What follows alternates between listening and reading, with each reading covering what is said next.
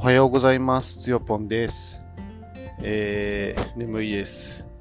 えっ、と、昨日夜中にですね、あの、自宅に着きまして、えー、今朝はですね、本当は、あの、方眼ノートの朝活みたいなのがあったんですが、えー、一旦起きたんだけど、何も疑問を挟まずにそのまま寝てしまいですね、はっと気がついたらもうあの、方眼ノートの時間、ほぼ終わってましたので、今日は無断欠席となりました。残念です。えー、で、とりあえずそのまま、あのなんとか頑張ってですね、あの、あ散歩に来てみました。えーっと、川のね、そばに、今、河川敷に座って、ちょっとあの、ザーっていうですね、川の流れの音が入っちゃってるとは思うんですけれども、まあ、たまにはこういうのもいいんじゃないですかね。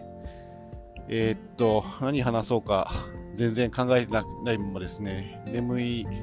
頭のままですね、喋ってるので、何話そうかな。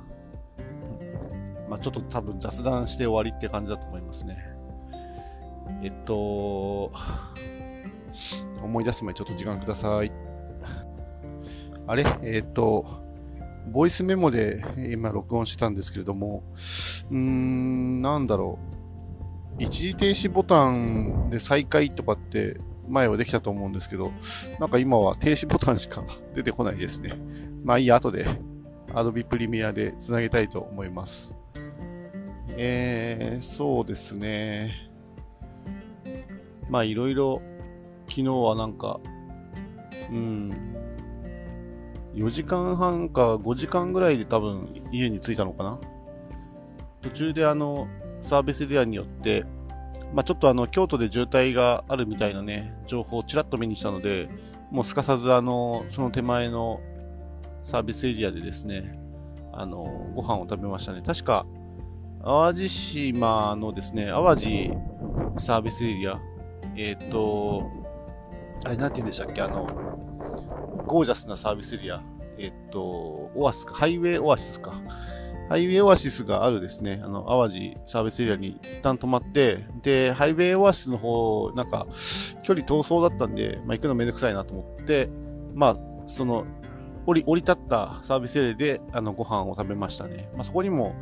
ハイウェイオアシスほどではないんです、でしょうけど、何らかあの、ご飯を食べれる場所があって、で、なんか、讃岐うどんみたいなの食べたいな、みたいな感覚でですね、あの、食券自動販売機のね、前に並んでみたらですね、なんか、淡路のしらす丼が名物らしくて、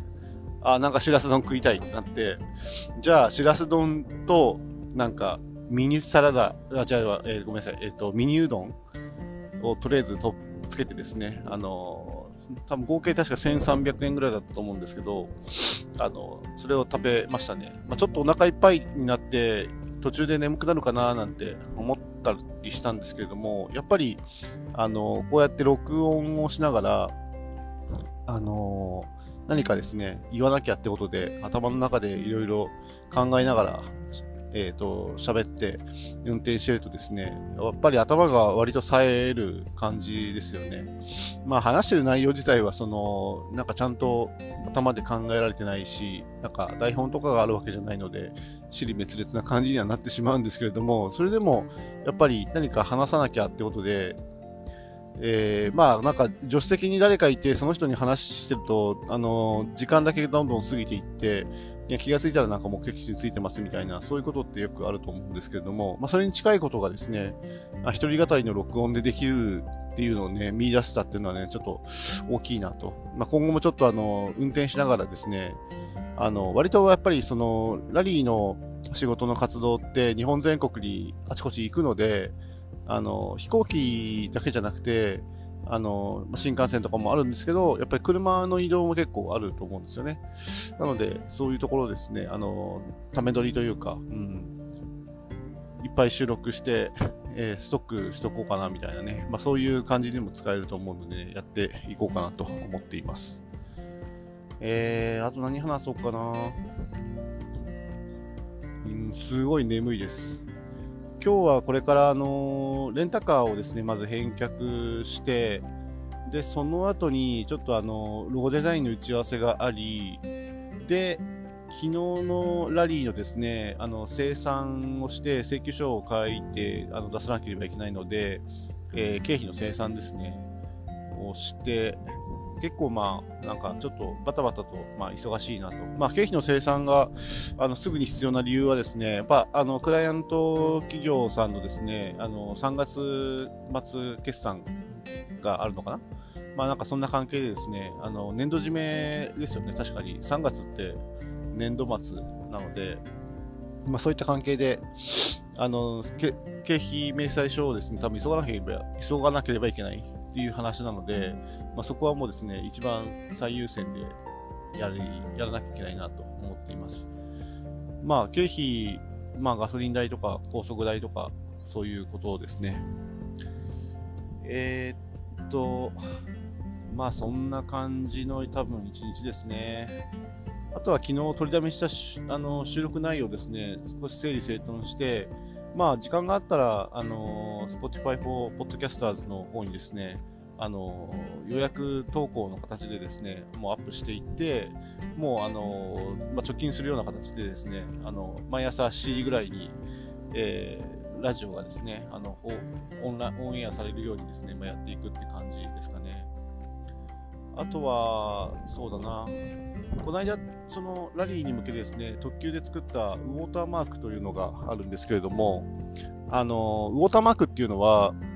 僕もその、それを作るまで全く知らなかったんですけれども、あの、動画配信とかですね、まあ、ライブ中継とかをするときに、あの、右肩とか左肩とか、まあ、左下とか、右下とかですね、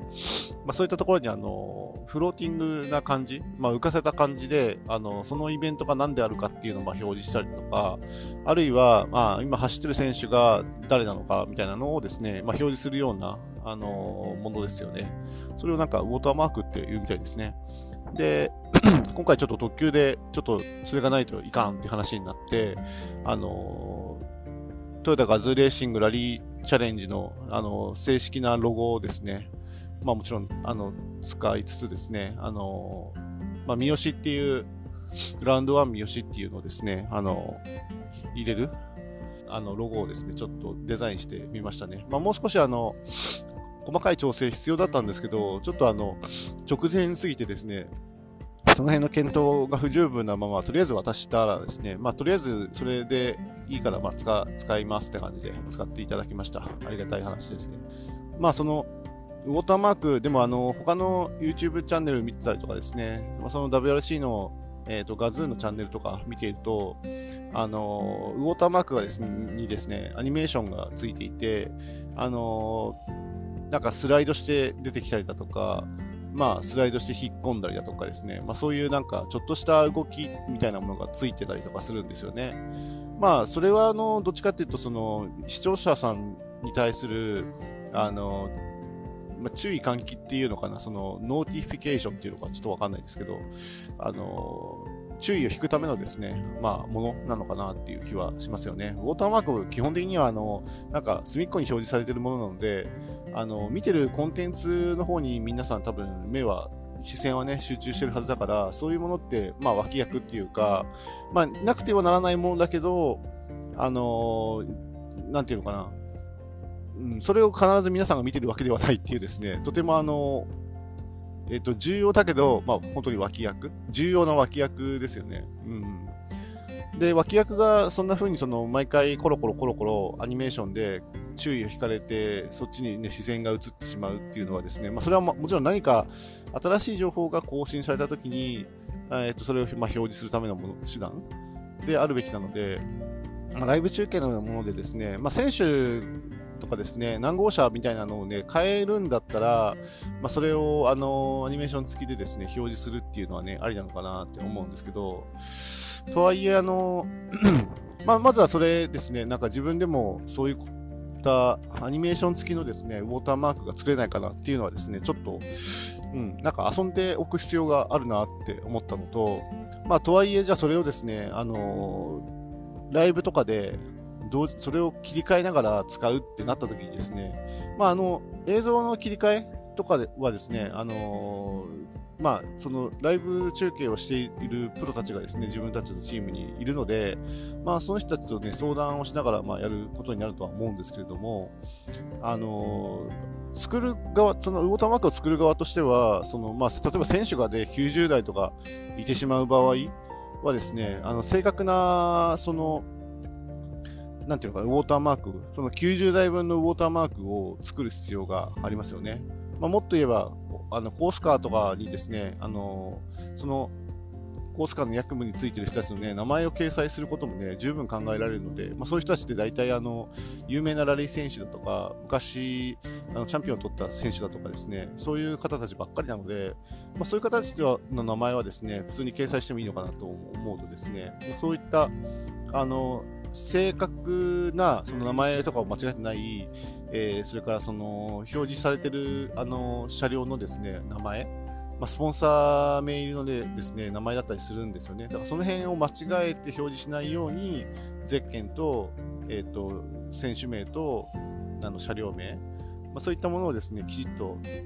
それもあのウォーターマーク全部ですね90台分作るとなると結構手作業でやったらですねこれはもうあのしんどい作業になってしまうので、まあ、何らかスクリプトみたいなものを使ってですねあの自動生成するような方法をですね考えておかなければいけないなと。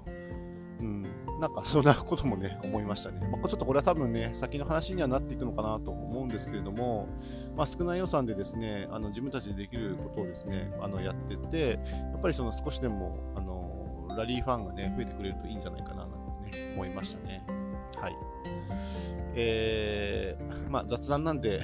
頭も全然回らないしですね、今日はこの辺にしておきたいと思います。それではまた。